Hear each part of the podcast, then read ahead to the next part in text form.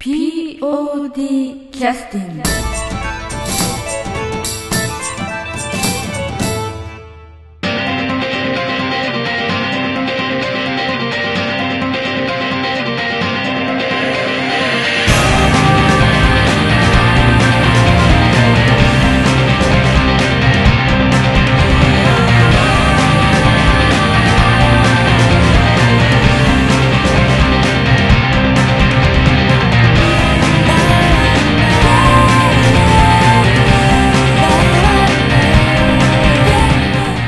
POD ポッドキャスティングです。この番組は富山県を拠点としたアマチュア劇団である劇団 POD のポッドキャストです。劇団員や関係者ミュージシャンやアーティスト他の劇団の皆さんにご出演いただきましてオリジナル制作の劇中音楽を交えていろんなお話をしている番組です。はい、えー、それでは POD キャスティングを始めさせていただきます、えー、今日は、えー、本当お久しぶりなんですけれども B 面プロジェクトのお二人に来ていただいております。よろしくお願いします。よろしくお願いします。えー、と寺山進さんと結城真由美さんです。はい。ありがとうございます、あの以前も同じことをお聞きしたという記憶が今思い出されましたけどえっ、と寺山進さんは B 面プロジェクトのどういうお立場でいらっしゃる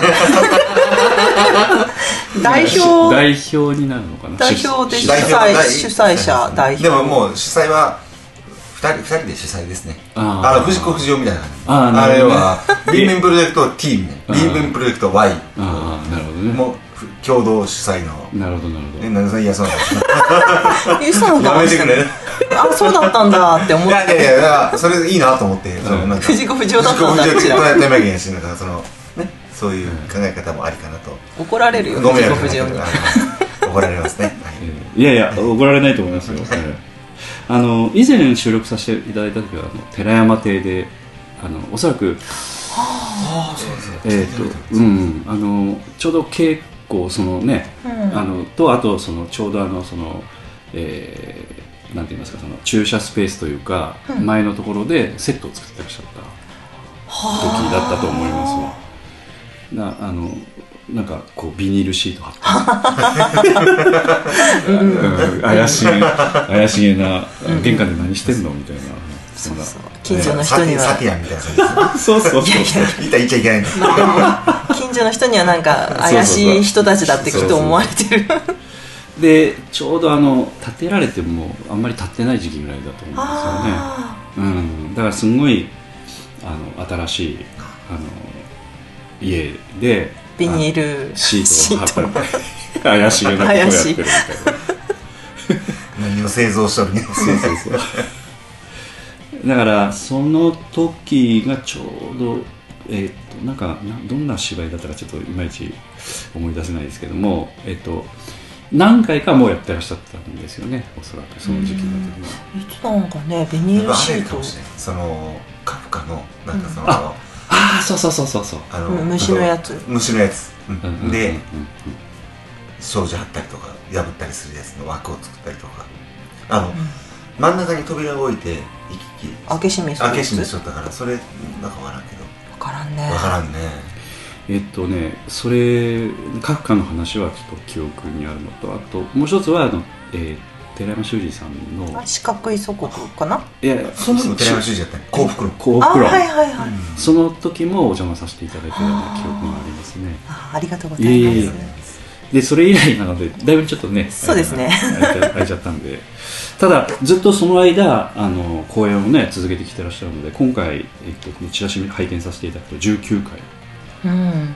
でこれは、えっと、19回というのは、えっと、カウントしてないものもあるんじゃないですかあ県民レンジャーとか。うん。あとクリスなんかクリスマス公演とかも、なんか。ちっちゃく細々でやってるものはカウントしてなかった。東京でややられたやつとかも。あ、それでもカウントしてない？まあ、一緒一緒だし富山と同じ作品なんで一緒にするんですああそうなんですね、なんかもう微妙に数が数えられなくなってきた。だからあのすなんかこう正規の公演としてはもう10回やってらっしゃるんですけど数はもうちょもっとやってらっしゃるのでだからもうだいぶもうなんていうか定着してきていらっしゃる感じがありますよね。ちょっとあの即興芝居であの回回数をちょっといっぱい重ねちゃった。数を重ねちゃった。重ねてる 重なって。やったわちゃんと。やったね。やりましたねやりましたねまあ、今回、えー、とその辺のちょっとお話もねお聞きしたいなと思ってるんですけども12月の9日に、えーもう本当あの近いんですけども今日稽古終わったはい。後にち終わっょっと、た足で。えー本当に申し訳ないですけどもいえいえありがとうございます。ちょっお疲れのところ来ていただきまして、えーと本当にありがたいと思いますけれどもあの演出は結城真由美さんで、はい。脚本が寺山進さんということで原作が夢の旧作さんです。恐ろしい脚本。恐ろしい。夢旧です。い ね本当にこう。で省略するの？やそう言われてるらしいよ。うんなんかこうなんていうんですかね。あの私のイメージとしてはまああの、えー若い時とか特にそうなんですけども、なんかこう異常な世界にあこ憧れる時期があって、そういう時にこう読んでうわかっこいいみたいな、うん。すごいイメージがなんか読まれました、うん。なんかそのあの、えもう一つ小栗中太郎とかなんかもうあと二つ三大うん三大気象と呼ばれてる。三大気象のやつではいはい。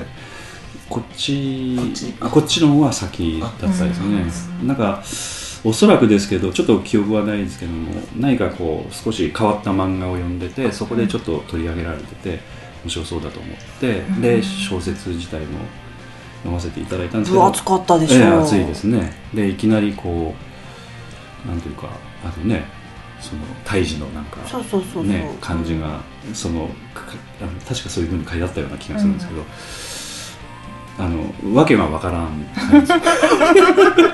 それがかっこいいみたいな感じで 若い時読ませていただいた記憶があって、で、えーなんかほら比喩とかなんか会話の中でもちょっとあの少しインテリジェンスな感じの時にドグラマグラという言葉自体がこう出てきたりとか、うん。するので今回あの扱ってらっしゃるのがこの原作意味の旧作さんの「ドグラマグラうん」というお芝居なんですよね、はい。うん。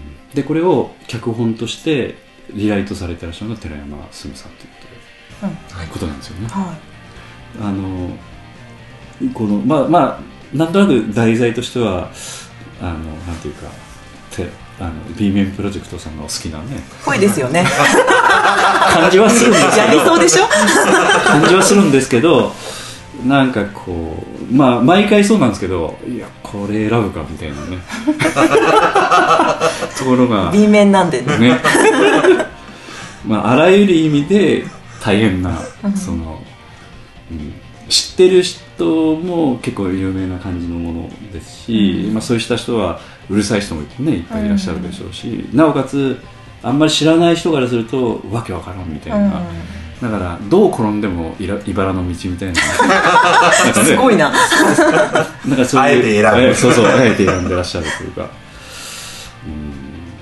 うん。であの、まあ、結構その話の中身もあの多岐にわたるというか、あのだからどういうふうに脚本としてね作ってらっしゃるのかとかいろんな意味でちょっと興味があるのと今即興芝居ずね結構やってらっしゃるので、あのえー、と前回公演のスケッチブック「ボイジャー」の時もあの寺山進さんに客演として参加いただいたんですけどもいろいろこうぶっ込んでいただいてね劇団員も混乱をするという。迷惑な。いやいやいや。いや 鍛えていただいたなと思っていやいや安田さん見に来られた時にこれはちょっとひどいひどいみたいなことはなんか俺俺確かにひどかったんやけど。いやいやいや。ちょっとなでできてません。ご迷惑かけました。いやいやいやいやいやいや。責任取れるようなことしないよね周りにも迷惑かけすいません。お芝居ってのは生ものでね、やっぱそういうあのなんか面白さも含めた緊張感もいろいろ教えていただいてて。若い劇団員やっぱそういうのは分かってないところがあるので本当にあの事前説明を。何するんやこいつは。そうそう。事前説明をなんかゴーンとこういらっしゃるので。良い子は真似しないでね。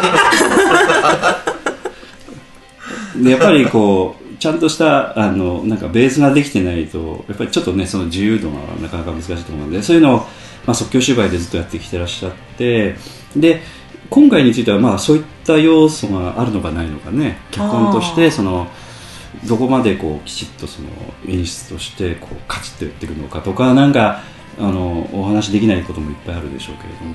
ああお話できないところはそんなにない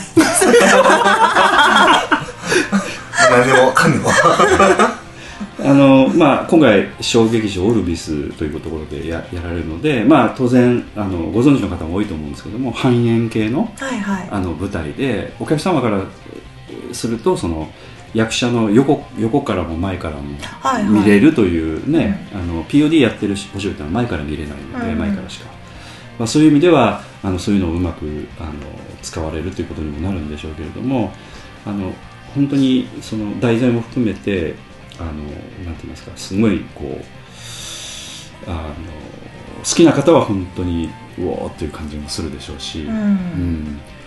その辺なんかあの見どころというかその辺についてお話しいただけるところがあったらあのどうでしょう？見どころですかね。うーん。と,、うん。えっ、とじゃあ最初にお断りしときますと、はい。えっ、と円形舞台は全く有効利用しておりません、えー、あそう。あえて使ってない全く前から見る感じですね、えうん。ー、ですね。それは自由にあそこはレイアウトつ作れるんですよね。そうですね、うんうんうん自由に作れるんで、うんうん。あのなんていうかな。客席と、うん。あの舞台を入れ替えるとかいうことすらできちゃう,、うんうんうんうん。横に使うことすらできちゃったりするんだけど。なるほどなるほどでもまあそれはしなかったですね。ああ今回はいちょっとあのスタンダードなうん。あのお客様からすると見え方になるという。そうですね、うん。普通に普通に。うん。シアター形式という感じ。そうですうんね、で私見どころっていうか、うん。あの心がけていることって一個しかなくて私が楽しいかっていう。うんあの見てる私が本当に面白いって思ってるかっていう。演出でありながらお客さんとしてそう見てる。そうそう見ててほん楽しいかっていうことだけにえもう尽きてて、えうん。そこしか誠心誠意やってることはない。うん。うんうんですね。だから、面白くないと言われればあそれは合わなかったんだねと思ううんうんうんし面白いと言われたらそれはもちろん嬉しいし、うんうんうんうん。っていう感じですね。うんあの結城真由美さんについては私あの、えー以前からも存じてますし、はい。あのお話も会話もさせていただいたことがあるんですけどええ。何が面白いかは全く私わからないですので、そのなんていうかなあの面白さは人それぞれ奥深いところもあったり、あのなんて言いますかねこうケラケラ笑う面白さでない面白さもやっぱり当然いっぱい背景としてはあるので、うんうんうんそのなんて言いますかね。面白く見ていただくコツみたいなものがあればちょっと教えていただけるといいかもしれないなと。あのー、わははとかはそんなないと思います。うんうんうん。でもあのー薬というかにやりああなるほどなんでこんなことしてんの？この人とか。そういうことですかね。あの、うんうん。うん日常とかでもちょっとした変な面白いことって結構あるでしょ、うんうん街を歩いててポスターを見てたらなんでこの人こんな表情しとるんっていうのとか、あのあとこの人のこれ癖なんだなこれこの人って思ったりとか、そういうなんか日常の感じで面白ってちょっと思うようなことが私のその面白って思うようなことが凝縮されてる。あであの話自体も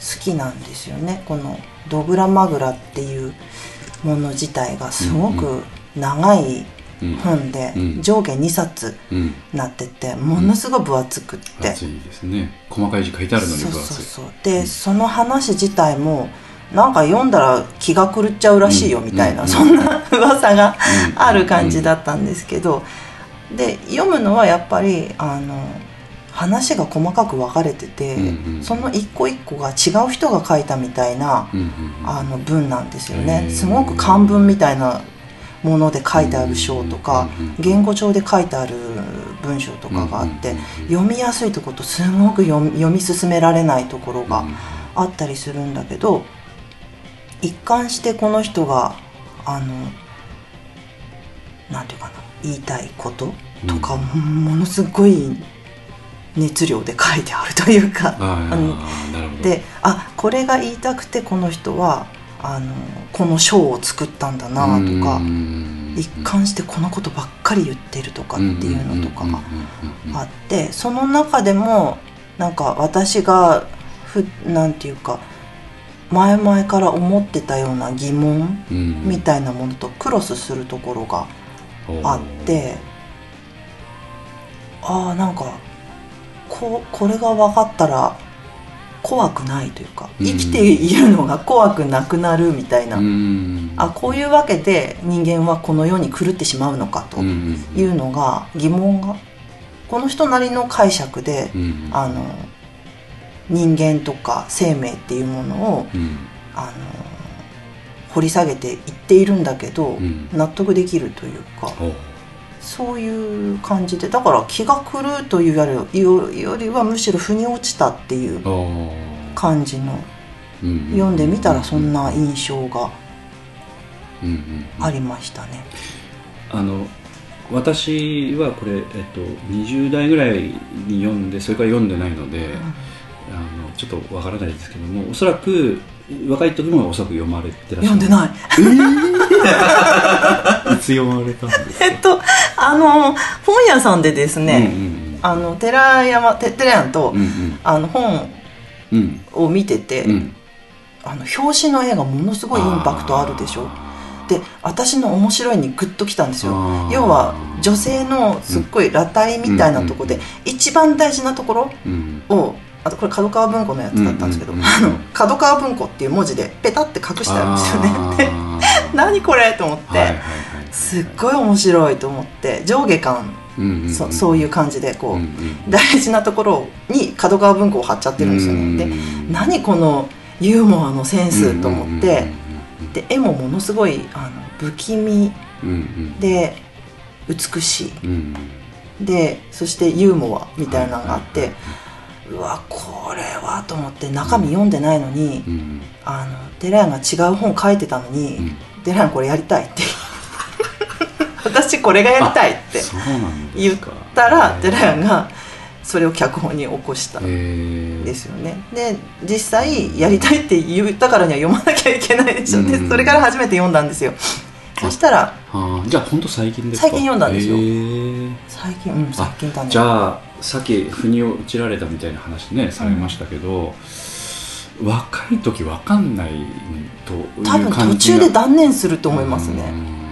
うん。なんかこう雰囲気はかっこいい感じがするんだけど、うん。それだけでだからさっき言われたようにそのちょっと気が狂う的なうん。なそれに浸って楽しむみたいな感じに近くて非常にそういう意味では浅く読んでたんだろうなという感じがずっとしてたのであのさっき今お話をお聞きしたらあのなんていうかこう腑に落ちるところがそれなりの年齢になってくると見えてくるのが面白くなってくるんだろうなというこう構造的にね面白いところがあるんかなという感じがしてちょっとまた読んでみたいなという気になってきましたけど。ぜひ。ええ。でこれを脚本に急に起こされた寺山進さんは、えっと、い以前には読んでらっしゃったんですか？これ私も読んでなかった。それは私あのこのまあこう言っちゃなんですけどこの類はほとんど読破してらっしゃるイメージがあったの全く普段読書とかしないんで。でいやいやいやいやいや。あ私はですよ。いやいやいや。寺山は読んでる。いや読まない。だから本当に芝居をするようになってから読む読むいろんなうん今までもその小説とあのなんうのその夏目漱石にしてもうん太宰にしてもあったんですけど昔からそしたらそういう本を読んでてそれをややるようになったのかっていうとそうじゃなくて芝居をやるようになってから面白いなって思ってこれを舞台化したらどうなるんだろうとかっていうもう全部冒険ですけどもそんな感じですね。あのそういう意味ではちょっと私も認識少し変えさせていただきたいと 思うのはあの要は、そのまあ、私20代の頃にそういうのをこう読んでた感じの感性がいまだに残ってらっしゃってみたいな極端に言うと、興興味の持ち方っていうのはあのおぼこい若者と一緒みたいなところがお二人にあるのかなっていう感じがちょっと今しましたけどね。そういうことですかね。うん。いやまあこう言っちゃなんですけど年取ってから見ないよ。4万こういうのは。そうですか、うん、やっぱり手に取るっていうのは若い人が中心かなっていうか、さっきのあの角川文庫のね、うん。あのあそこ貼ってあるっていうのも、うん、やっぱり年取った人からすると踏んで終わってしまうというかやっぱ刺さらないんじゃないかなっていう感じがちょっとするそのでうん、だからそういう意味ではちょっとまあまあ変わってるとは変わってるんですけど そのうん。やっぱ感性が若いですよねお二人ね。ちょっとびっくりしました今、うん、ちょっと軽いめまいがしました。まあそういう意味ではものすごく新鮮にうんご覧になったそれをそのままドーンと出してこられるっていう感じなんですね。そうですね。それは面白そうですね。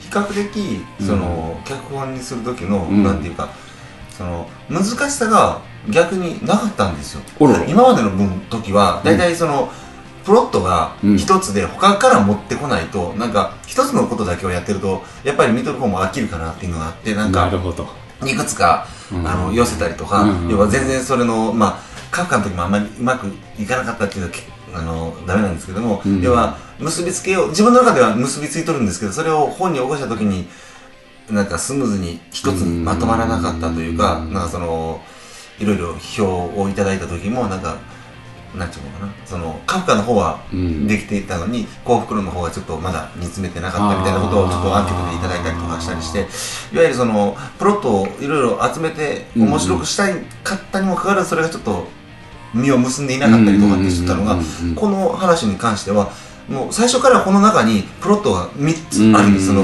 探偵小説としてその犯人探しだったりとかあと自分探しだったりとかあとその私の役でもあるんですけどその正木教授という人のその精神学理論っていうそのそのまあ論文みたいなものですね。そのいくつもそのプロットのある中でそれが一つになっとるっていう中でその比較的あおこの一つの作品の中に面白みがもう詰まってるっていうのがあって。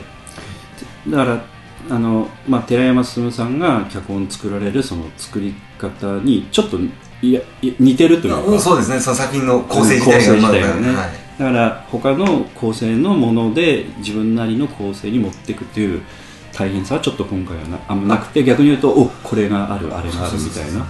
あいいいいあいいのを見つけてきたんじゃないかみたいな。そういうことなんです。よいいもん持ってきたのなるほどね。まあ私のイメージからするとそれがこうバラバラに見えちゃうので、うん、そういうふうなあのなんていうかプラスの観点で見てらっしゃるんだというのは今びっくりしましたけどね。うん。やっぱちょっとやっぱりあのなんとなく人生経験が必要なやっぱりあれもあるのかなっていう感じはちょっとしましたね、うん、あのそのそのこの小説を楽しむっていうレベルの単純にね、うん、で今お話をお伺いしたようなその、えっと、さっきのカフカと幸福論のあのこともおっしゃいましたけどあの実際はまあ例えばおそらくされるかどうかわかんないですけどもうん菜園とかなんかいろいろされるとちょっとその辺練られてあのできるところもいっぱいおそらくねあるんでしょうけど性格的に菜園はあんまり好きでないというところがあるのかちょっとわかりませんけれどもね、うん。その辺は今後はどうなんですかね？どうなんですかね。再演するというよりなんていうか、違うことやりたくないですか？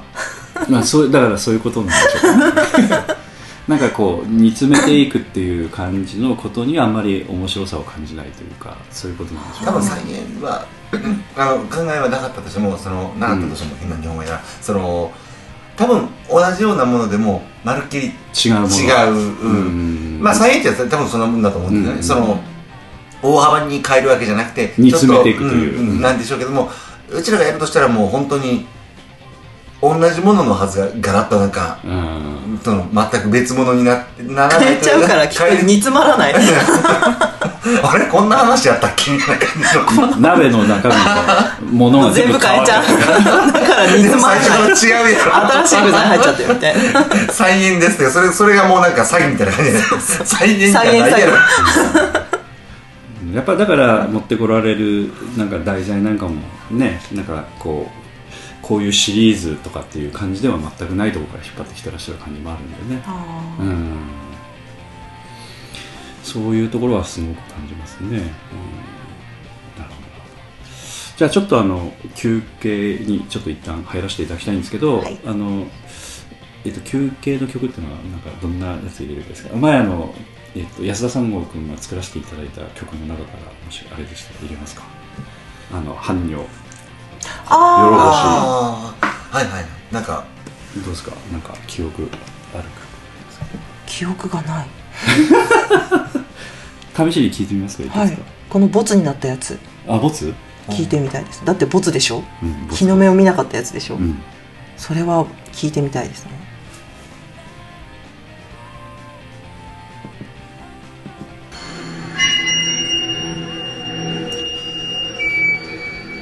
あじゃあこれで。こっちもボツあるよ。下にも。いや最初ので。あ。はい。ドグラマグラっぽくもあるじゃないっていう。あもったいないねこんなんボツにして。何様かってね。ーいやいやいいですいいです。じゃああの曲紹介を。じゃあ私の方で。あはいお願いしはます、はい、えー、っと、じゃあ曲紹介を。はい、えー、っと、B 面プロジェクト、ボリューム6、半女よろぼしより、えー、安田三郷君の方で作らせていただいた曲ですけれども、B 面プロジェクトさんからの発注であの作らせていただいた CD よりお送りいたします。えー、これは、えーなんていうのでしたっけ？洋洋舞曲。洋舞曲。あのなんかあのし脚本の中に確かそういう感じの指定が入ってたような気がします、はいということで普通ちょっとあんまり使わない曲なんですあの言葉なんですけど洋舞曲。多分みぞちゃんが踊ったやつじゃないかああー。うちらが前でやっとってで前でみぞちゃんにちょっと待ってっていうので呼ぶ呼ぶってあの多うん分そうの舞うやつうんうんうん。多分だからその曲に合わせて待ってもらうってやつでであの実際に、えーっとその洋舞曲っていうのは2つあって川島夫妻のものと高安夫妻のとあとこれは、えーっと何子っていうんですかね何子だっけ？ちょっととねあのししなこやったかな。しなこ。の名前の。で3曲がある中のおそらく1曲のボス曲だとは思いますけどもそれはちょっとお送りさせていただきます。はい「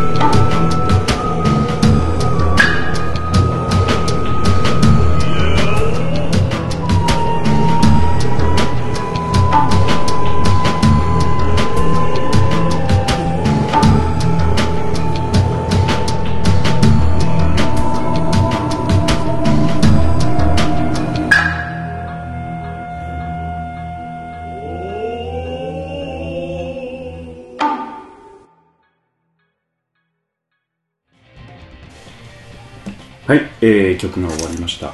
えーっとこの曲をあのちょっと夏にえーっと劇団 POD であの安田三国が作った「怖い曲大全集」というポッドキャスト1回あの放送した時に 結構出てきてた。怖いですもんね確かに怖い、あの真夏の時にねちょっと、えーでえーっとその時にちょっと安田三国で解説としてちょっと話聞いてたのが夜やっぱ作ることが多いんで、夜こうヘッドホンかけながらぐわーっとこの曲大音量で聴きながらミキシングとかしてたら、もうなんか死にそうになったあ持ってかれそうになっちゃう。そうそうそう。ちょっと気持ち的にあの復活するのにちょっと時間がかかった。そりゃえらいこと頼んじゃったな。申し訳なく。でもなんかそういうあのなんていうかね世界観というかそういったものを作るチャンスがあったというのは非常に感謝してましたし、うん。POD でこういうのは絶対やらないんで。あここんな怖いのはやらない。ですよね。うんそうそうそう。そう爽やかな爽やかな線で。熱量がそうそうそうそう。なんかまっすぐな感じの。そうそうそうえですからあの以前にもあの結城真由美さんに参加いただいたあの「ミラージュ」っていう、はい。あのお芝居主演で爽やかな感じで駆け抜けていただいたお芝居ありがとうございます おそらくいやいやいや。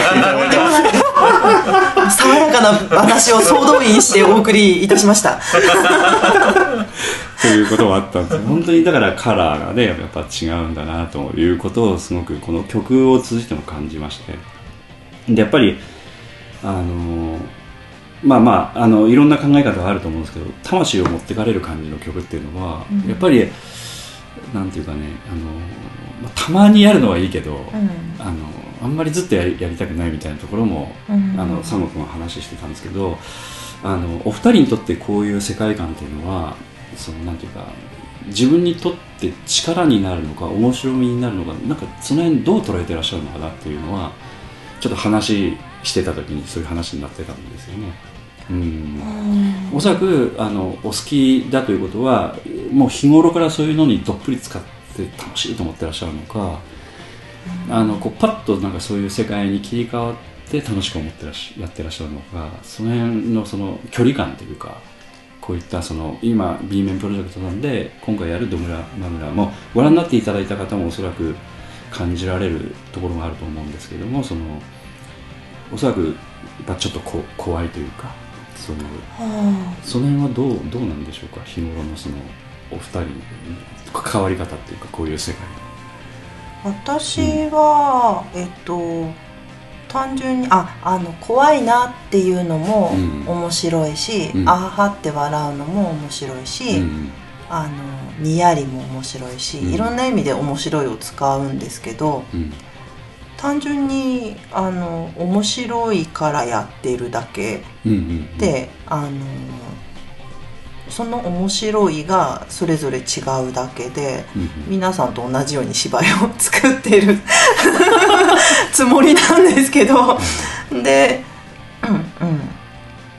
でですねだから違いはないと。ない。自うん。然ただ自然に自分が面白いなって思うものを作ってる。だからあのすごく爽やかなものだって面白いって思うし、あの私がやらないだけで。やらないだけ。ややれないだけで。や でもあのそれぞれの面白さは面白いなって思うんです。その脚本の世界とかうん。演出さんの世界観みたいなのうん。が出ているものっていうのはそれはなんか泣けるものでも笑えるものでも活劇でも何でもそれは面白い、うんって思うんで。なるほうどあのえっとサムライミというなんか映画監督がいらっしゃいますよね、スパイダーマン。ああはい。ね。あコラボやってましたよね。なんかむあのあの昔。城の腹渡というやつ。あ,、あはい。れおそらくデビュー作で、ん。すんごいあれ怖く怖いのをやってるんですけど、今結城さんのおっしゃったことに近い感じでおそらく付き合ってる感じがするなという感じはね今。すごいすごい人と。いやいやいやいや。名前が並んじゃった。た。うん。あーそういうことですね、うん、要はあのなんていうか好きだなんだ好きなんだけどもこうその世界観とかうんぬんあのこうなんていうかな。その考え方とかそれをどっぷり使うというよりもそのその面白さを抽出してやってるという感じに近いというか。だから考えてる時は日常の中でもうん。ああ紐もう一本買わなきゃとか、あとああのシーンこうしたらとかうんっていうのを普通にご飯食べながらでも考えたりするし、車運転しながら考えたりするし、うんなんていうか鼻歌を歌ったりするとかお掃除をするとかっていうのと同じ単位のうん。ものでトントンと私の日常の中にただお芝居が入ってきてるっていうだけの感じで。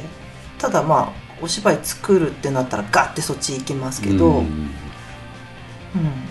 普段の生活ではそんな感じでお芝居が自然に普通に入ってきてますね。うん。なるほどあの実際まあ私もこういった作家の方とかもお付き合い全くないのでわからないですけどもどっぷり使って何かやってらっしゃる方と話をうんしたことがないので勝手な想像ですけれどもそのなんかこうお話しするともう嫌な雰囲気がぶわっと伝わってくるみたいな極端に言うとね、うんそういう人がクリエイトしてるんじゃないかというふうな感じもしてたんですけどあの普段この寺山進さんもそうですし雪まゆみさんともお付き合いさせていただくとそんな雰囲気が全くないので。爽やかでしょ？爽やかかどうかはちょっとわかりませんけど。自分で言うなよ大変爽やかでしょ？爽やかめに言ってみたんだけどダメかな？それ言ってみたって感じがよく伝わってきましたね。ただ見に来たお客さんはあのそういうイメージではないんだろうなって感じはしますあよね。うんうんうんうん、それぐらいにこうぐわっとこう来る作品を今までやってきてらっしゃるので。あそれは嬉しいですよね、うんうんあのまああの好きに誤解していただければ十分じゃないかと、それぐらいにあの見る人にはそのなんていうか相当ちょっとやっぱインパクトがあるものにはなってるのかなと思う。おそらくもう嫌って言っていらっしゃらない方が来るくらいの中身のものも今までやってらっしゃるんじゃないかなとは思うんですよね、う んおそらくおそらくそうだと思う。寺山さんはどんなその距離感なんですか？全く結城さんと全く一緒な感じですか？芝居との距離そのなんかこうこう怖い世界との距離感というかその異常な世界というかおもしそれの中からの面白さっていうのの距離感というか、芝居面白いうん。ものを自分が面白いという思ってるものを作ってる時はやっぱりそこに集中するんで、うん。その距離感はやっぱりその日常の中でだからまるっきり同じではないかな。そのわわオンオフは分け,、分けないとあと常にあの重なってっていうわけではないですね、やっぱり。うん。切り替えを意図的にやってらっしゃる感じ。そうですねただやっぱりそのうん。その好きなことなんで、うん。結局そこにのめり込む時間はやっぱりその公演が始まったり芝居が決まったりすると、うん。それはもう、まあ、本当は良くないことなのかもしれないですけどそこに自分のうん。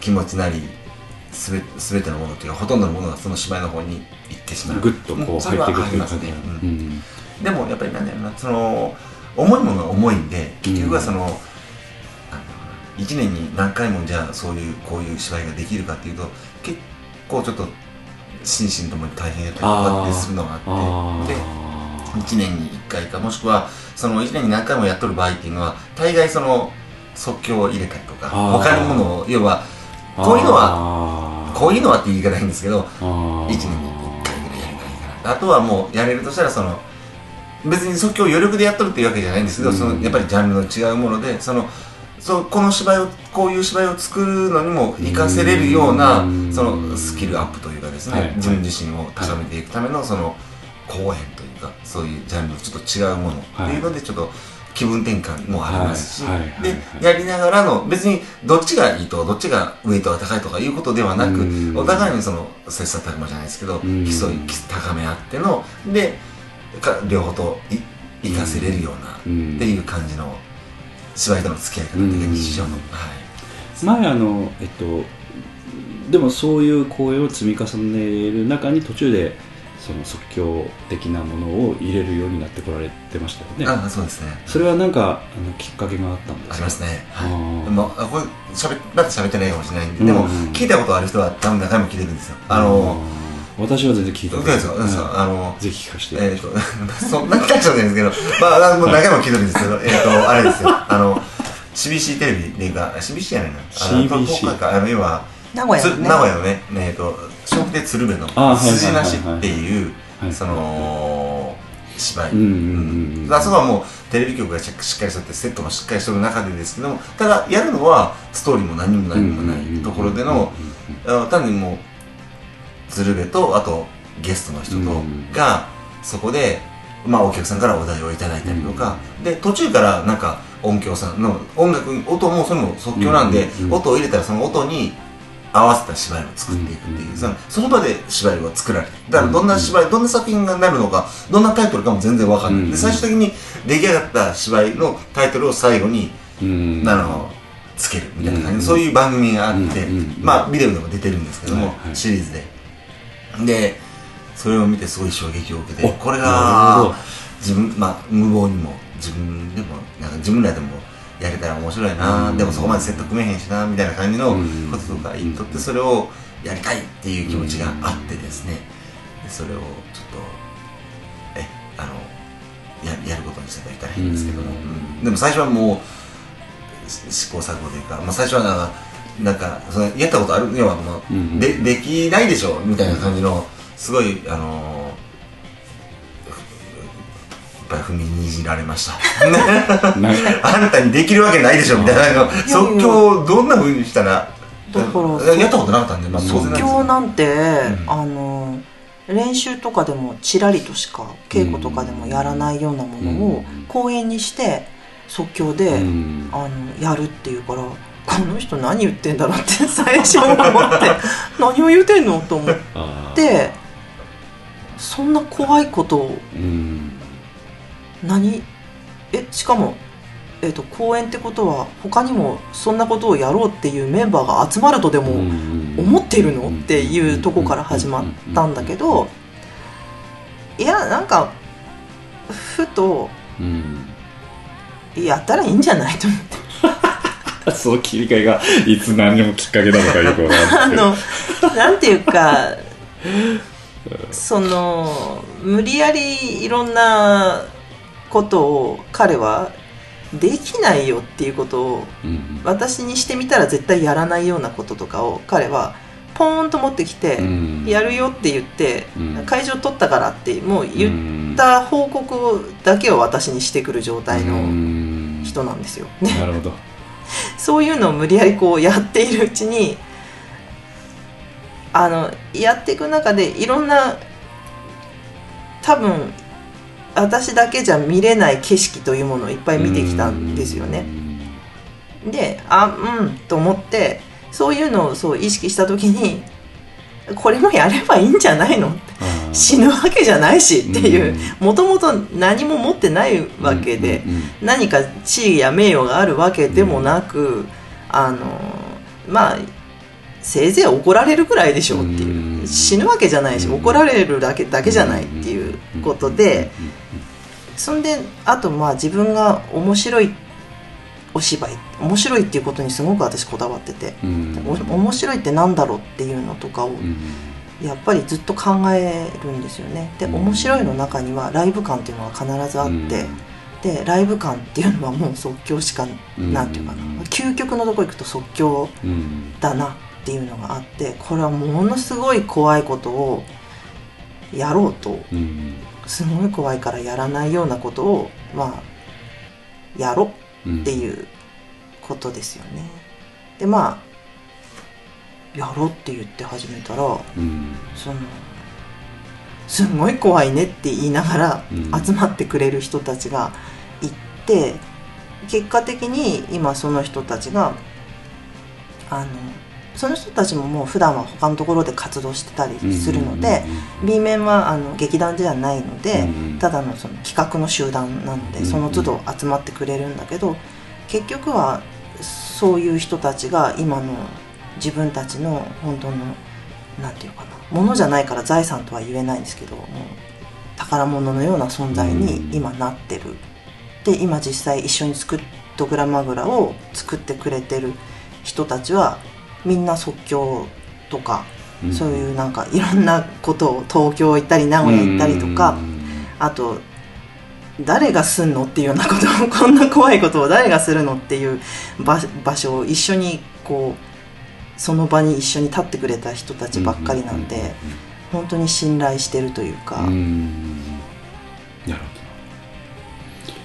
ほど。あのさっきのあのえっとえっと番組ななんでしたっけ筋なし？うん。筋なし。あれも確か私はまあ詳しくはないですけど、まあ、見たことはあるんですけどその、えー当初もだからあの人たちもそのそういうそれで一つの番組できるとも当然思ってなくて、なんかコーナーみたいなので確かやっててそれで意外と受けるのでなんか一つの番組みたいになってきたという確か経緯ですよね。プロのあの、まあ、企画者とかああいったその方々ですらそういうあの即興芝居についてのおそらく認識だと思うのであの結城さんがおっしゃった怖さっていうのはもう怖いですよね。怖超怖さしかないですよね。あの失敗するの大前提で立つなんて。そうそうそうそう。そんな、うん。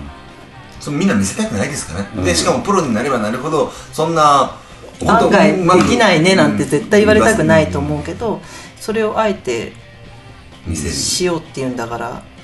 それは覚悟なななんですかねその寺山さんにとっては。何だったんですかねどうなんでしょうか？何が楽しいのかな？いやえ楽しいじゃないですか。いや怒ってる。いやいやいやそういうことでねええ楽しい楽しいけどうんそのうんだから自分を、うんあ芝居もそうで芝居芝居の究極のところってやっぱりそうですねそのたとえ台本があったとしても、その板の上舞台の上でだって自分を見せるっていうことは、うん自分をさらけ出すっていうことなんですよ、うん。結局は、うん。だからさらけ出す出せない芝居っていうのは例えば即興じゃなかったとしても、うん。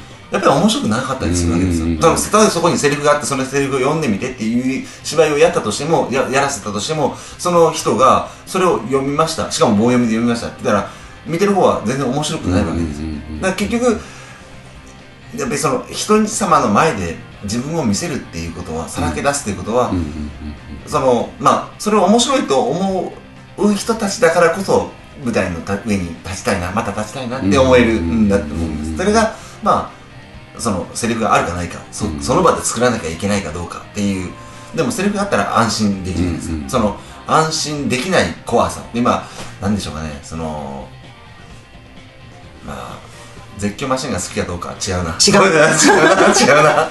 どう？違うでしょ違うな。例えとして変やったね。なんだろうな。うん。あの音楽の世界でもあのクラシックのねああいう世界でもあのカデンツァというあの部分があって、うん。ここ即興ですよという曲があったりするんですね、うん。だそうするとあのこう楽譜見ながら練習しているようなミュージシャンの人たちがそこだけオリジナリティを持って演奏しなくちゃいけないんですけどやっぱめちゃくちゃ怖いらしいですね、うん。ああいう超プロのあのああいったミュージシャンの人たちも。だって本当の実力問われますもんね、そうそうそうそう。どんな感性でやるのかみたいな、うん。だからさっき言われたさらけ出すっていうやつですよね自分をね。やっぱそこなんでしょうかねやっぱりね。そさらけ出す練習っていうか、うん、いやなかなかできんと思いますよ、うんや出ってみます？勘弁してください。できますよ。いつも前説やってるじゃないですか。ね。まああれはあのまだそういう怖さはないですけどお芝居の場合はあの体裁整えなくちゃいけないですからね。そこの、あのなんて言いますか。その要するに我に返っちゃいけないんですよね、うん。おそらくね。そのお芝居という枠を超えちゃいけない難しさっていうのはあの前説とかっていうのはもう生身の人間があのやってるので。かえってそっちの方が私怖いんですけど。そうですか。だってな生身の私で出なきゃいけない。そうまあまあまあそうそういうことなんですけどお芝居の場合はこうやっぱり形を作るという難しさがあるので、制約がやっぱ一定あるのでやっぱそれに合わせてやるっていうのはものすごい難しいと思いますね。あの、えっと、今フェイスブックでも、あの今毎回ね稽古のたびに上げてあいらっしゃはい。る写真がありますけど、あの毎回こう弾けた 雰囲気が伝わってくるんですが。こんな写真を。そうそうそうそう。あのまあ実際はあのそういう楽しい場ではないところもあるのかなぐらいのやっぱり即興芝居っていうのは難しさがあるので、あの集まってらっしゃるメンバーってやっぱ本当に先ほどおっしゃったようにやっぱりこういうことを理解できるっていうのは B 面プロジェクトのその芯の部分を掴んでくれてるというかね、なんかすごく感じますよね。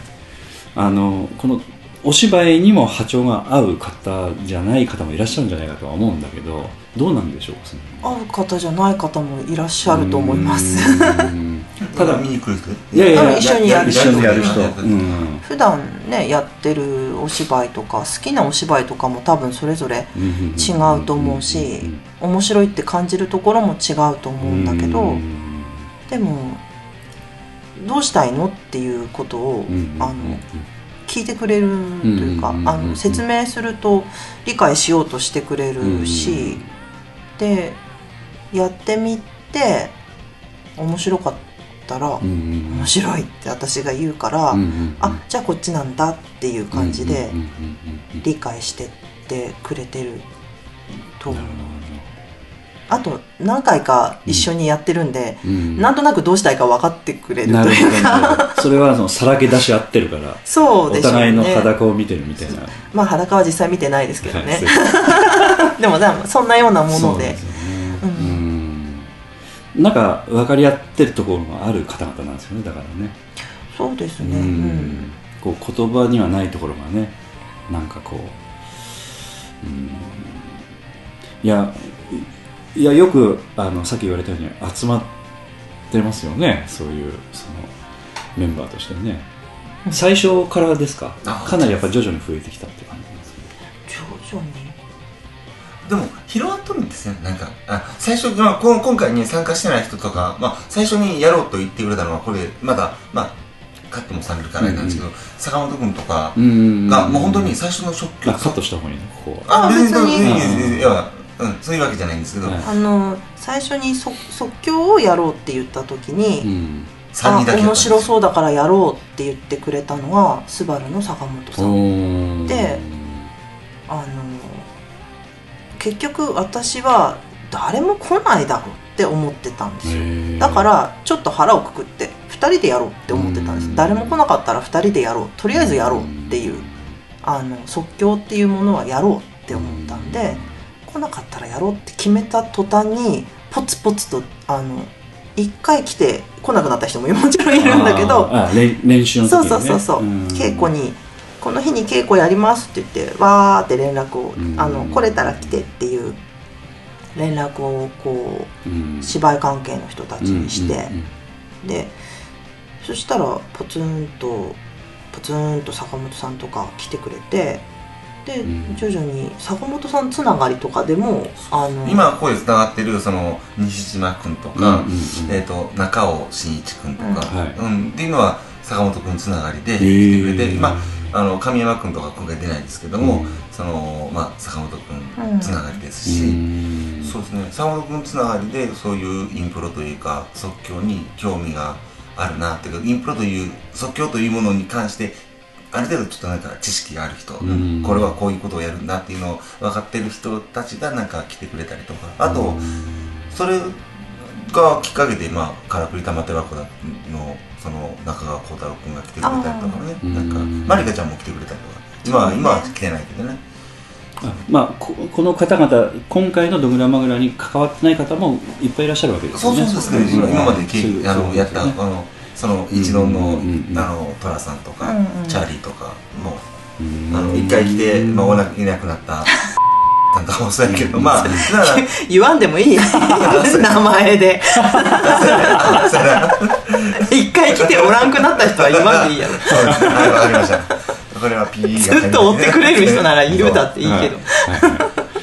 だからなんかねなんていうのかな、あのこれで終わりっていうわけじゃなくて、うん。関わった人は結構何人もいらっしゃる、うん。でそしてまだやりたくなったらなんていうのかな来てくれたらすごく嬉しいですし、稽古にいらっしゃること自体でやっぱハードル超えてますよ、うん。そうですね。一つはね。あ、うん。そうだからうちもだからもう全然なんか、うん。もうすごくあの間口が広くてですね、うん。来る人は全然、うん。うちもずのとも大概来てくれたしね、うん。うん、しのちゃんにしても飯田君にしても、うん。まあ個人名さ方がいいそうね。またなんていうか、うん。自分には私たちにしてみたらこの人はうん。できるんじゃないかなって思う人でも、その人自身がいやそんな怖いことできないとか、うん。いややらない嫌いっていうふうに思ったらもうそれはできないのと一緒なんで、うんうんで実際この人できるのかなって思っても、やるって言って来てくれてやったらすごく面白かったりとか、っていうのがあるからなんかまあ面白いというか可能性うんうんみたいなのはありますようんうね。ん。あのさっきのね音楽の話の場合ちょっとあのそういうそのアドリブっていう形で、あの曲を弾くケースが多いのでちょっと例は挙げやすいんですけどあのああいったものもやっぱりちょっとしたその、えー清水の舞台まで行かないけどちょっと飛び降りるっていう勇気があると、うん。いろいろちょっとそのやれていけるところがやっぱあるんですけど、先ほどもちょっとちらっとあの、まあ、い一回だけね来てくださったっていう話もあったんですけどもそれだけでも本当にハードルが超えてるところがあって、であの先ほど坂本さんのねちょっと話もされましたけど、劇団 POD の音楽祭というところで坂本さんが出てくださって。へで何されるのかわからなかったんですよね。でやってくださるっていうことであぜひっつって、ね、やってくださったんですけどもテテーブルにこうカップを置いて、ーうん。それを使ってあの音を出しながらトークするっていうことをされたんですね。ものすごい面白かったんですよ、うん。うん、でやっぱりあの、えっと今のお話聞いてやっぱちょっとそういうことに関してやっぱ関心が終わりだったのか、うん。何もないところでそのミュージシャンに混ざってうん。即興やるわけですから、うん。まああれは立立派だなと思ってね。それで彼もすごく飛び込んでいくそうそそうそうそう。なんていうのなんていうのかな。バイタリティ。バイタリティなのかな何？パッションいやいやバイタリティパッションは英語で言いたい？えまあちょっとね2人があの一緒にこう首かしげた瞬間可愛かったんですけど。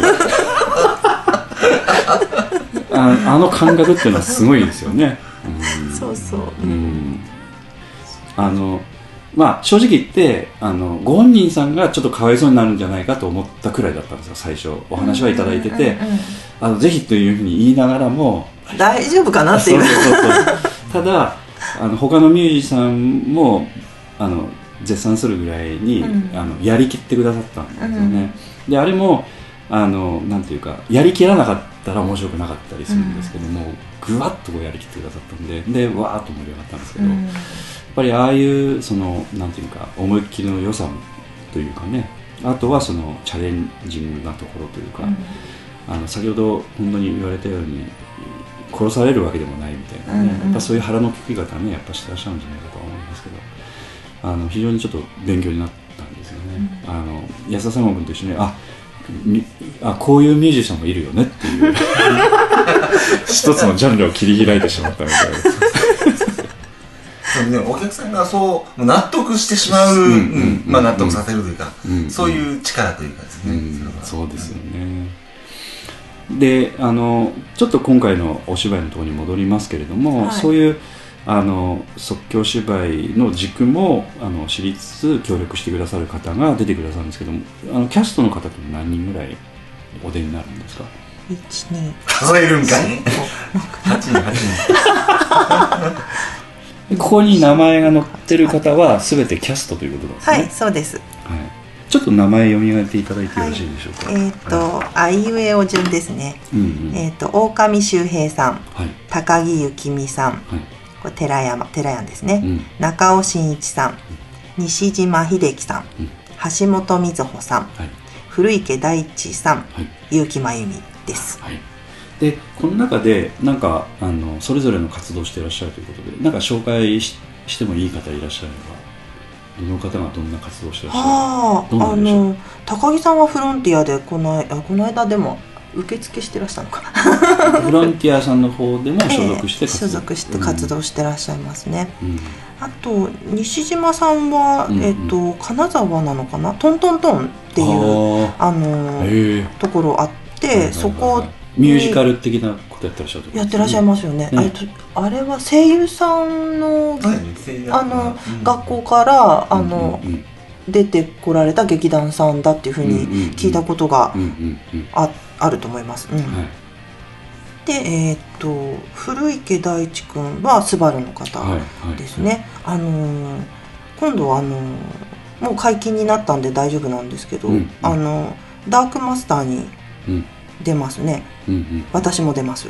あのスバルさんのお芝居。えーっとオーバードホールの、オーバードホールの？えーっと谷野九郎さんっていうはい。方の演出はい。で、あダークマター。えーダークマスター。ダークマターはなんかほら宇宙に浮遊してるあれなんですけどダークマスター。マスターです。はいはい。っていうのをあの3月9日だったかな。うん。まあお芝居あるんですね。お芝居やってそれに、うんうんあの出ますね。さっき言った坂本さんも出ますね。えーうんそういう感佐野じさんはちょっとラーメン少しね控えられたらいいんじゃない？ちょっとそれは私もそこら辺はちょっと人のことは言えないもんですからね。えーそんな感じで皆さんなんか、あのそれぞれに。えっと橋本瑞穂さんでしたっけ？はい。あの以前にその壁長さんで一緒にされてらっしゃったんですよね。一緒にしてまはいしたね。うんあの POD のお芝居も結構ね見に来てくださいますし、うん。あのよくご挨拶もさせていただくので、みずほさんうもん。今回とっても大活躍です。えーはい。あのえっとそそういえばあの、えっと、壁長さんのはい。あのポッドキャストも撮りに行かせていただいて、はい。ちょうど結城真由美さんがそのテレビのチャンネルのあのああチャンネル H ってはいはいはいはい。のその演出されていらっしゃった時ですね、ええ。そうそうそう。来ていただきましたね。え十もう十何年前ですよね。すごいですね。覚えてらっしゃるんですね。すごい今思い出しました、うんはい。あのそうですその時に瑞穂さんもいらっしゃうんうんいましたし、うんそうですね。ってらいましたね。そうそう。あと宮崎さんとかね。あ宮崎さんも今回音響で、あそうなんですね、ええあのはい参加していただくですね、宮崎さんは本当にまあ POD の芝居もね見に来てくださることもあるんですけど、笑い声でどこにいらっしゃるか分かる 独特ですよね。うん、うん、嬉しいですよ。そうそう来てることをアピールする。ああ宮崎さん来てるなってわかる。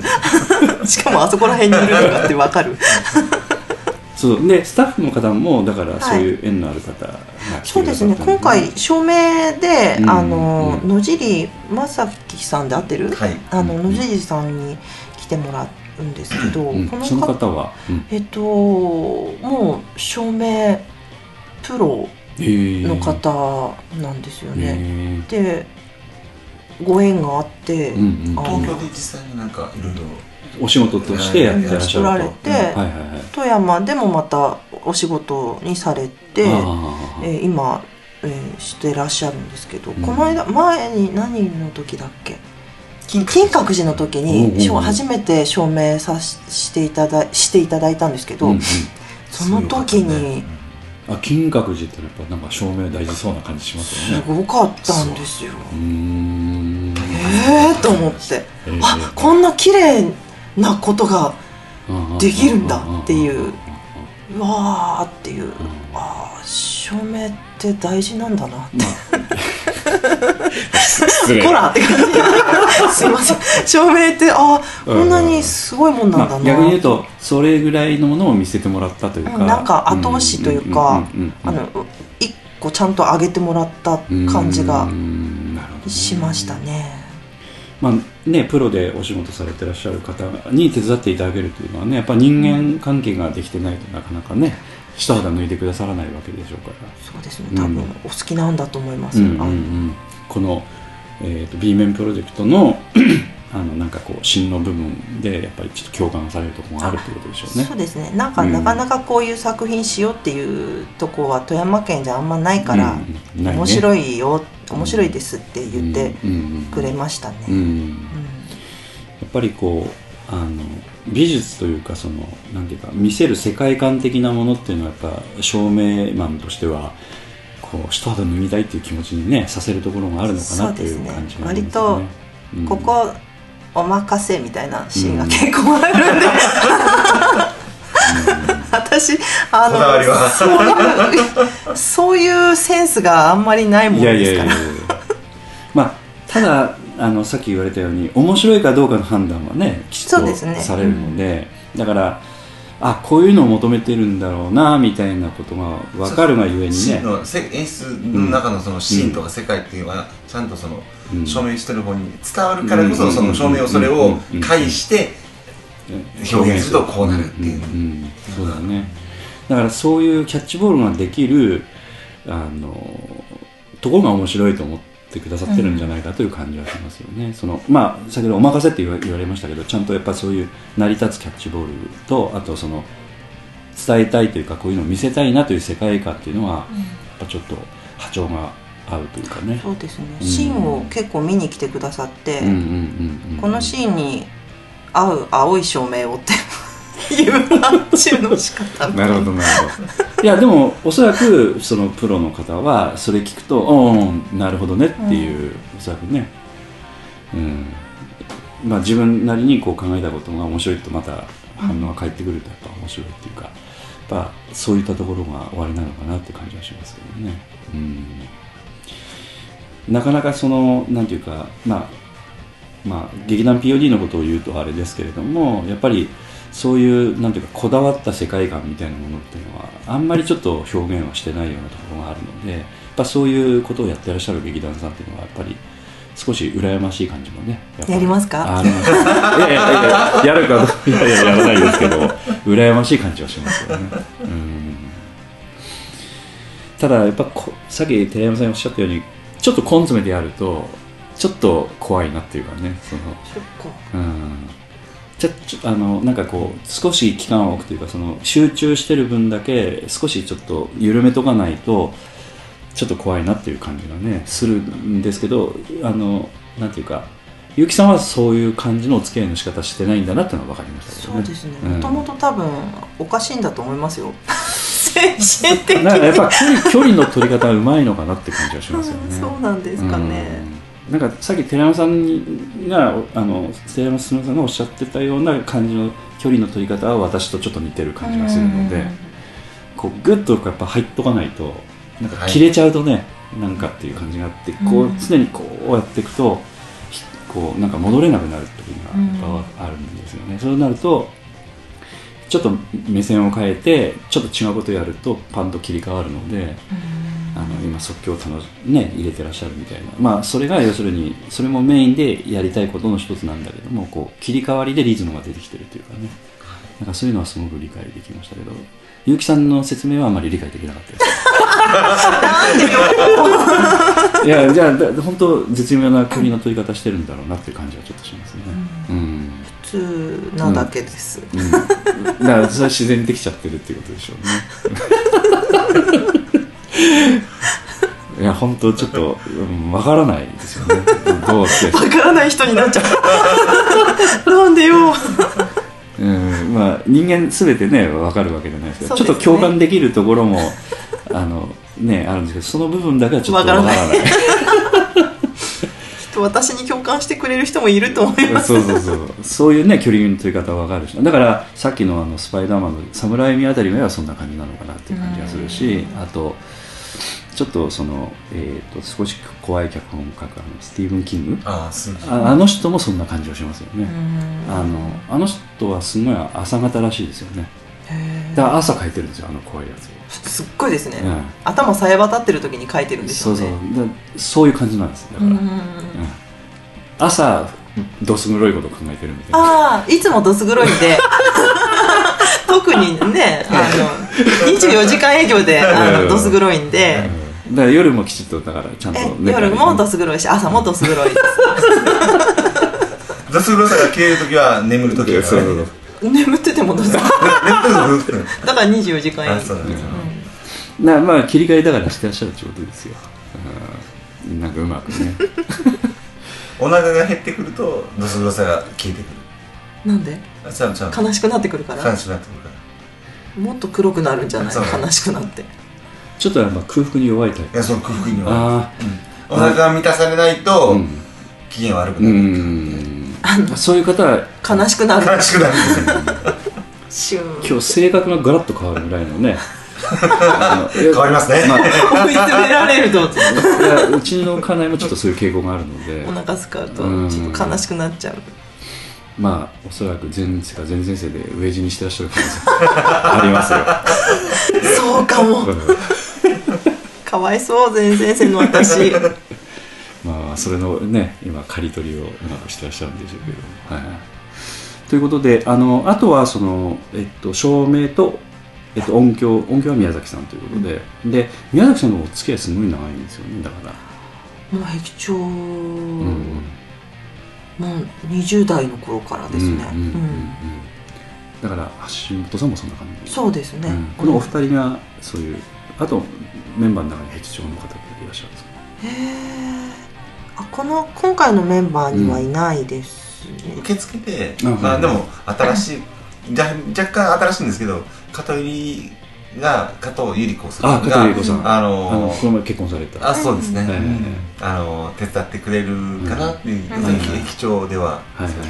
そんな感じうんうんうん。かな、あのまあ壁長さんの話もちょっとあれですけどもちょうどやっぱ POD よりもちょっと早めにあの旗揚げされた劇団でなんかすごくちょっと兄弟的な感覚でずっと、うん。あの見てたのでそれのこうあのメンバーがこう B 面プロジェクトもや流れでやってらっしゃるわけじゃないでしょうけれどもなんかすごくそういう意味でも親近感があるんですよね。そうですうね、ん。うちの家内も壁長さんにお世話になってた時期もありましたし。前、うん、そう聞いたことあります、うんうんうん。だからその壁長のその、解解散じゃないわなんか同窓会じゃなくて、うんその時にうん。うん奥さんがああなんかクラス会じゃないけどあそうそう一回ね同窓会しようって言って、うんうんうわーって集まった私も全然知らんし知らない人いっぱいいた。う ん嘘。えー、知らない人いらっしゃる？あとビデオでしか知らなかった人とか。あ初期の初期初期ずっと初期の。メンバーとか。あーそっか、うん。なんかね最初からいらっしゃったイメージが2人ともあったんで そうじゃなかったんですね、えー次次世代型。ちょっとやっぱあの ジェジェネレーション2みたいな。そうですね。うん。若干ちょっと、うん。うん。でもみぞこさんはその前からいたかららっしゃったんだ、うんうんあんまり言ったら怒られるかなそっかそっか。すごいそんな年寄り扱いするなって言われそう。そうだよね。まあ、年は変わらないですよ私とそんなに。ね、うん。ただ出会いがちょっとちょっと早かったっとそうというだけですそうです、ねそれそういうことです。うーん。なるほどね。で今回はあとあのスタッフとしてはあとそのなんていうかあのこうどんなものがあるんですか？例えばちょっとしたセットみたいなものなんもないんですよ。ええそうなん僕は初めてですこれは。あそう。でもそれがまあでも手を抜いてるわけでもなく、うんうん、いらないだろうという判断なんですよね、そのまあ一種の賭けというか。えかけてないですよ何にも。え？え？何にもかけてない。まあががいやその引っ掛けるという意味ではなくて、うん。ただ本当に、うん。なんていうのかな、まあ、ある意味いある意味結構衝撃的、うん。衝撃的なものが存在するわけじゃなく何もないことが衝撃的衝なんかなんかでもそれってなんかどうなんやろな、そのまあ演出からするとないのは当たり前と。当たり前なんですよね。でだったら困るもんってでもまあ、ちょっとあの少し周りの方からすると、うん。やっぱり衝撃であったりちょっと驚きであったり 大丈夫かなみたいなところもあるんだけどえ演出の方からするとあったら邪魔なんで。そういうことなんですねそういうことですよね、はい。うん、その辺のちょっと今会話でそういうことがいや私はもう自然なんですよ、うんうんそういうことなんですね。あとは衣装とかはどんな感じなんですか、衣装時代背景うがん。ちょっと大正、大正。大正時代なんであんまり現代風なものじゃない感じには揃えてありますけどそなるほど。んなにあの何かすごく凝っているっていうわけじゃないですね。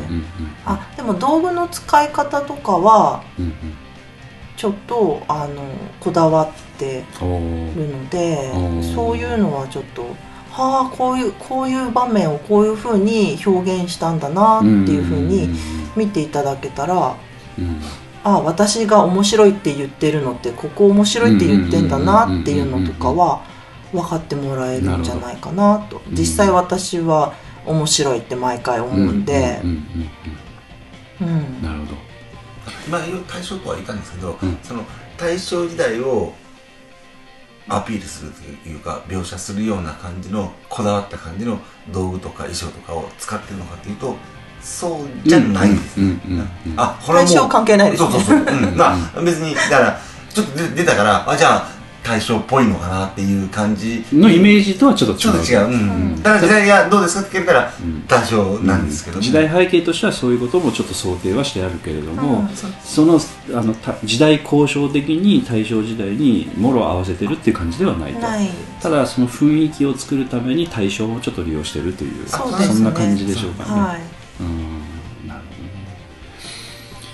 まあ道具の件もそうですしあとはそのなんて言いますか先ほどちょっとちらっとあの最初の方にも質問させてもらったんですけど、ちょっとこういうことがし分かってると楽しめるかもみたいなポイントっていうのはありますかね、楽しめるポイントですか、うん、例えばいやこれはもうその受け身でぜひ見ていただきたいみたいな感じなのかあるいはちょっとそのあのなんていうか、まあ、私がちょっとお話をお聞きしてたら少しあのなんていうか見る側もいろんなところに目を凝らして見た方が面白いみたいな感じのお芝居なのかなって感じもしたりとかいいろいろあると思うんですよね。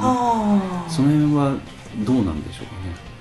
そうですね、それぞれにうん。それぞれでもないのかな、ちょっと裏設定を与えてあるキャラクターとかが いたりする。んで、うーん。そこら辺はなんか知識としてはなんかちょっとこういう単語を頭に入れてもらった方がいいみたいなのとかいやそもそもこれはストーリー的には理解しようと思わないで来てもらった方がいいとかですね。まあいろんな考え方があると思うんですよね。なんかちょっとしたなんかコツとかポイントみたいなのがあればそういうことすらも考えない方がいいみたいな感じなのか。あんまり、うん。あのわーって喋ったりするんでえわーって喋ったりする人たちもいるんで、えその言葉を一つ一つを頭に叩き込んで分かるようにしなければとか思わない方がいいと思いまあー。ガヤとしてちょっと聞くな。んかちょっと入ってくる単語。うん。あの入れてほしい単語は伝わるように立ててって役者に伝えてあるんでうん。あのここ立ててここ立ててっていうことは伝えてあるのでそのあの入ってくる単語だけポンポンって入れといてもらってあとはさらっとこうほーっと見てもらえたら、うん。あの全部吸収しなきゃーって思うときついと思います、情報量がちょっと多い、うん、すごい。うん。だってすごい上下2冊のうんうんうん。すごい長い小説のものすごい膨大なことをわーって書いてあるのをうん。ちょんってまとめたやつだからうんうんうん喋ってること一個一個は重要だと思っては入れ込んではあるんですようん。ね厳選して入ってはいるんだけれどもうん。その役者から入ってくる言葉だけをポンポンと頭の中にふーんあこういうこと言ってんのかなっていう感じでうん。シャラッと入れてもらった方が話全体が見れて面白いんじゃないかなとうん。思いますね。うん。見る側からするとその、まあ、あのちょっとこれもちょっと音楽の話になってあれですけど、うん。モーツァルトのなんかあの、えーミュミュージカルの初演というかあのオペラのあの今までにない音符とかいっぱい入ってて、ん。音が多かったらしいんですね。はで今聞いたらもう当たり前なんですけども、うん。その頃はその聞いた見た人の感想とかを見ると、音が多すぎるとかってやっぱそういう話があって、うん。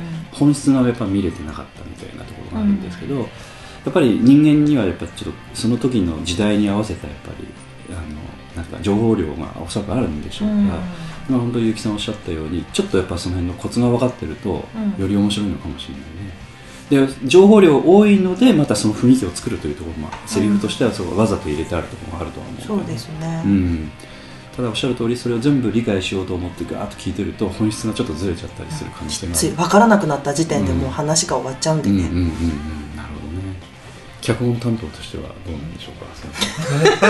全部聞いてくれよって感じ。感じかしら。一応あのそうですね。えっと聞いてほし聞いてもらえるようにセリフをあのなんとか。まあでもそうでも要はそう無理無理して疲れさし疲れて全部追っかけてしまって逆に全部がなくなるぐらいよりもその今言われたような感じのうんうん感じのうんふうな感じで受け取ってくれた方がいいんですけどもただやる側とかうん。その買い取る側としてはその何がでどこ要はどこがうん。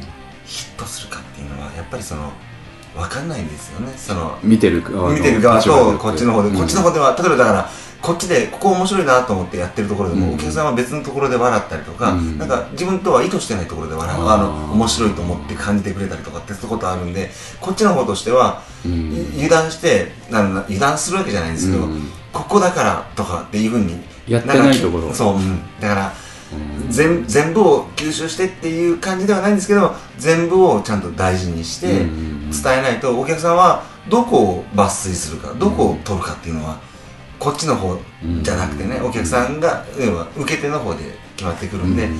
その要は全部大事です。ただ演出担当からするとやっぱりその脚本をお客様にいかに伝えるかっていう感覚からすると、うん。先ほど言われたように立ててほしいセリフっていうのはあってしかりだとはね、うん。思うんでね。やっぱその辺の工夫がないとやっぱり伝わる率が低くなる可能性もあるってことですよね。そうですね、うん。あの難しいと思って、うん。あの耳を閉じちゃった時点で、うん。まあ、心が閉じちゃった時点で、うん。やっぱもう入ってこなくなっちゃいますもんね、だから割とあの小難しいの見に行くぞっていう感じじゃなくて、どんなんでもいらっしゃいみたいな感じで、なんか楽しいといいなぐらいな感じで見に来てもらったらうん。いいんじゃないかなと、うんうん。なんかあの美術館にちょっとなんですか変わった絵を見に行くぐらいの感じですかね。ああそうですね、うん。なんかうん。ここ面白いなとか自分なりの、うんうんうん。あここ面白いなっていうのを見てもらえたらいいですようんうんうん。ね。さっきあの脚本の立場からの寺山進さんの説明ありましたけどあの B 面プロジェクトのお芝居というのは私印象で言ってるのですけれどもあの同じところでみんな反応しないんでしょうねおそらくね。なんかこう笑いがバッと出る場面というのはあんまりこうよりもクスクスクスクスっていうのはこっちあのこの場面で一部笑いこっちの場面で一部笑いみたいな。ツボが違うみたいな。違うみたいな、うん、なんかちょっとそういうところがあるのでお客さんからするとあの自分が面白ければいいっていう話なんですよね、そうですね。うんうんそういうことなんですようん、ね、うん。だから、えー、とさっきの絵のなんか絵の自分が、うん見たいところとかを感じれるところを感じてくれっていう、うんうん。そうですね、ううんまいこと言いますね。いやいや あのなんていうかあの POD 見に来てくださってるお客さんっていうのは、うん。どっちかというとテレビをずっと見たりああいったその演出をこうされてここ笑いどころですよっていうところで反応するところが慣れてらっしゃるお客さんがちょっと多いので,、うんでそれはそれでそういうものをちょっと意図的に入れてあげないと満足感につながらなかったりするところがあるんですけど、あの B 面プロジェクターさんはちょっとそういうものをそもそも考えてないというというかその面白いところをそれぞれ見つけてくれるっていうようなああそうしてくれたら本当にいいですよね。いうことですよね、うん。だからその数が多ければ多いほどその結城さんとしては演出してて面白いっていう話なんですよにやりですよね。ね。え ね。え自分がう面白い場面。だからあの笑いどころっていうか自分がにやりどころというか、そういった数がやっぱ多いお芝居私は終始にやりにやりしてます、うん、そういうことなんですよ、ね、私のにやりが散りばまってますね、うんうん、そういうことなんですよね、うん。やっぱりちょっとあのそういう意味ではあの普通 POD がやってる芝居とやっぱ違うのであのこういったラジオ聞いてらっしゃる方にしてみればそういう視点でねぜひご覧になっていただくといいと思いますけども、でチケットなんですけどどういったふう形で手に入れるとよろしいでしょうか、えっとうん。チケットはうん。アーツナビはい。ですね、はい。インターネットのアーツはい、はい。あとえっと熱なんでですオルビスさんでも、ああオルビス扱ってない。扱っあ使ってないの、うん書いてないの。オルビス扱わへんねん。へダメだったんですよ、まあ、あの要はチケットはちょっと遠慮しました最近そんな扱いになっちゃった、うん、結構最近最近ですね、うん、ちょっと前まではオルビスでも置いてもらったんですけど。も、確かに POD のあうん。のチラシにもオルビスの名前消えてますわいつの間にか。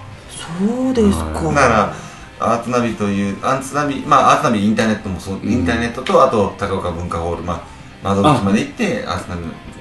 あれですね、アーツナビさんって高岡文化ホール、富山県民会館、富山県教育文化会館新川文化ホールになってるそこがので、窓口にもやってらっしゃる、だからはいインターネットであの買わなくても、ええそこに。窓口であのアーツナビさんの窓口として買うことができると、はい。そういうことですね、まあインターネットあのそういうええ。家庭でやってたらそこで借りてもできますし、あとはまあ団員さんとか知っとる人がおったらそのぜひね。うん、あとあのチラシの方に電話番号ありますんであ電話番号いただければ、はい。はい。あの大きいチケットとして、はいはい。あの扱わせていただきます、わかりました。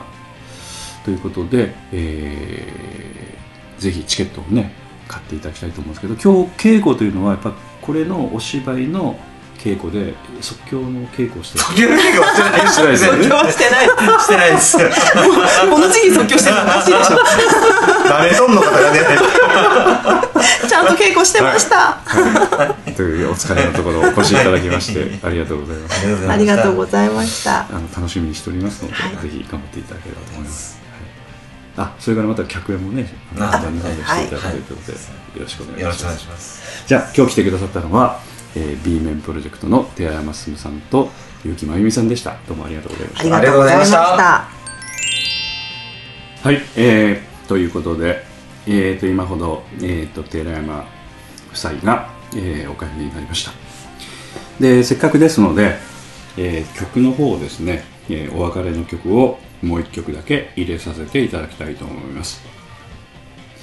えー、と先ほどもちょっとご紹介させていただきました、えー B 面プロジェクトの、えーお芝居、えー B 面プロジェクトボリューム6半女それから「よろぼし」の方からですね、えーもう一曲没曲があるというふうなお話ししておりましたけども、えーそちらの方をお送りさせていただきつつ、えーお別れさせていただきたいと思います、えー曲名は「孤独の果ての孤独」没没番ということでお送りさせていただきます。こちらの方もねちょっと怖い感じなので、えーちょっと怖い人はですね、えー途中で切っていただいて構いませんのでよろしくお願いいたします。でそれでは、えーこれでお別れです、えー孤独の果ての孤独、えー安田三国の作曲です「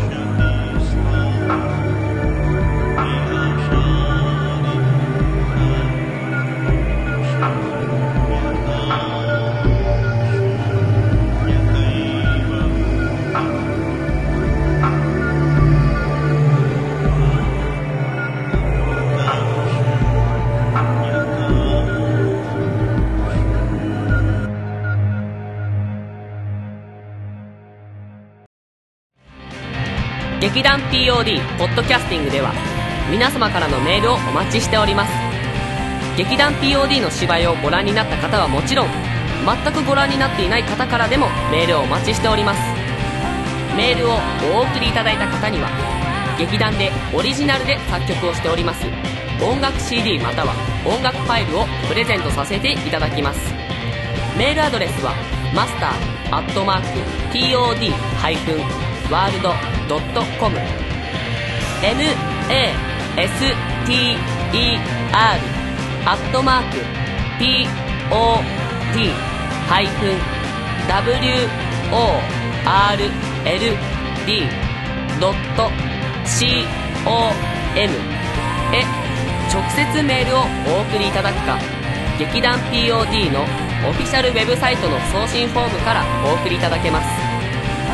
Google などで劇団 POD と検索してください。劇団 POD のオフィシャルページのトップ画面のインターネットラジオのリンクを開いてください。そのポッドキャストのページに番組へのメールはこちらからとリンクが貼ってあります。そちらからお送りください。もちろん Apple の iTunes ストアのこの番組のページのレビュー欄からの感想もお待ちしております。またオフィシャルページのトップページに Twitter と Facebook のリンクも貼ってありますので Twitter フォロー Facebook いいねもお待ちしております。それでは次回まで。